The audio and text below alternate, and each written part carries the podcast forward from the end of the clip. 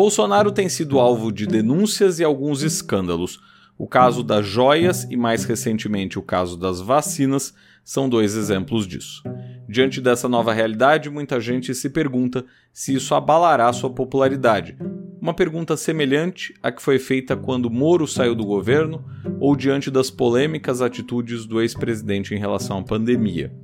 Quando se pensava que ele perderia apoio, ele se mantinha lá com uma camada fiel de seguidores. Será que agora vai ser diferente? Mas antes de a gente tentar responder essa pergunta, já deixa seu like e se inscreve no canal, beleza? Dito tudo isso, ouvidos atentos e cabeças abertas que a mosca vai decolar. Há três tipos de eleitores de Bolsonaro. O primeiro vou chamar de bolsonarista raiz. É aquele que compactua com as ideias do ex-presidente, o cara que comprou o discurso, digamos assim, e que não vai mudar de preferência facilmente.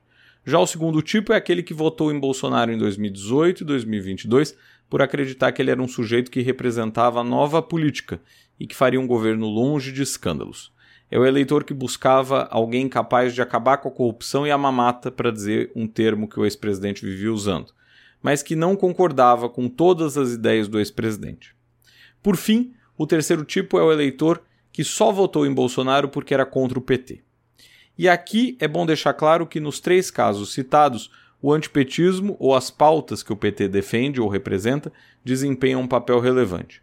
Como já dito em outros episódios, o bolsonarismo sem o antipetismo não teria o alcance que teve, assim como o petismo se valeu do antibolsonarismo em 2022 para criar um discurso capaz de unir frentes variadas da nossa sociedade.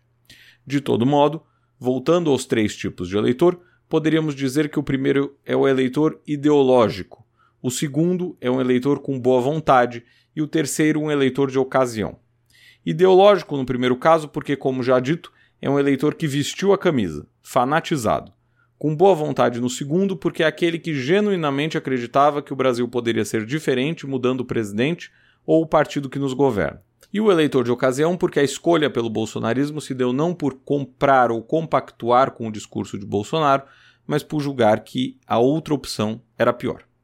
Bom, tais definições que eu usei agora poderiam ser colocadas em outros candidatos e políticos no geral, quando eles passam a ter relacionados a si próprio certos apoiadores mais fanáticos. Aliás, a política, como mexe muitas vezes com paixões, acaba tendo disso mesmo, e não só no Brasil. Assim sendo, se pegarmos o caso de Lula, por exemplo, não é muito diferente. Tem gente que é petista ou lulista de carteirinha, tem gente que vota pela esperança de que algo em sua vida melhore com ele, e tem gente que só votou em Lula porque era contra Bolsonaro. Nada muito novo até aí, certo? Pois bem, a grande questão que se coloca a partir disso é a resiliência dos apoiadores.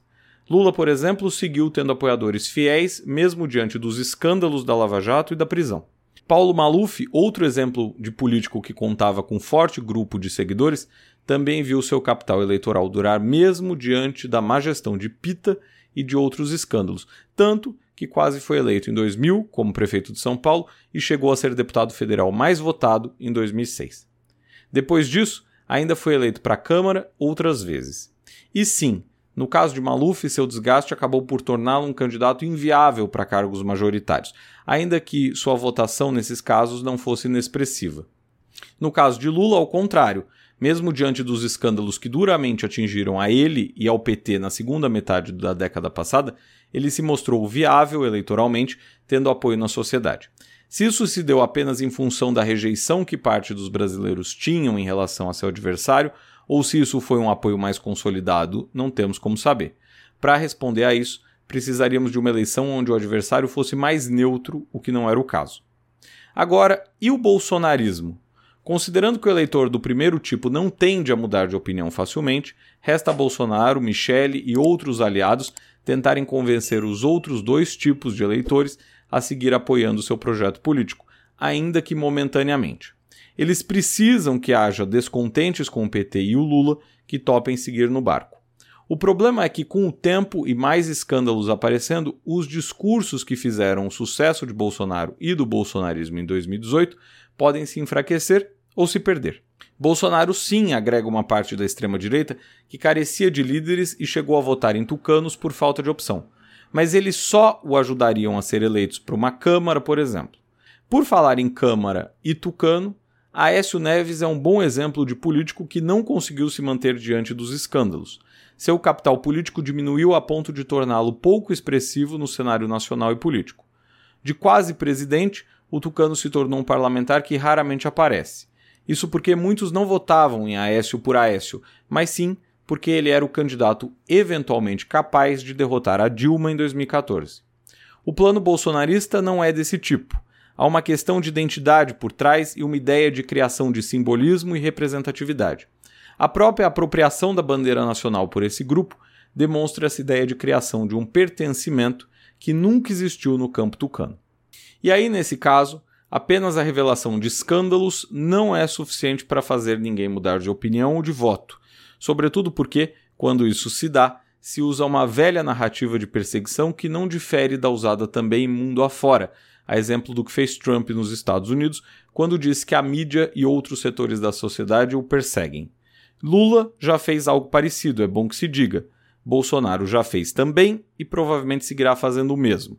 Para a bolha funciona bem, para fora dela, muitas vezes não. Certo? Por hoje é tudo. Se você curtiu esse voo da mosca, não esqueça de seguir e compartilhar esse podcast com seus amigos. Até o próximo episódio.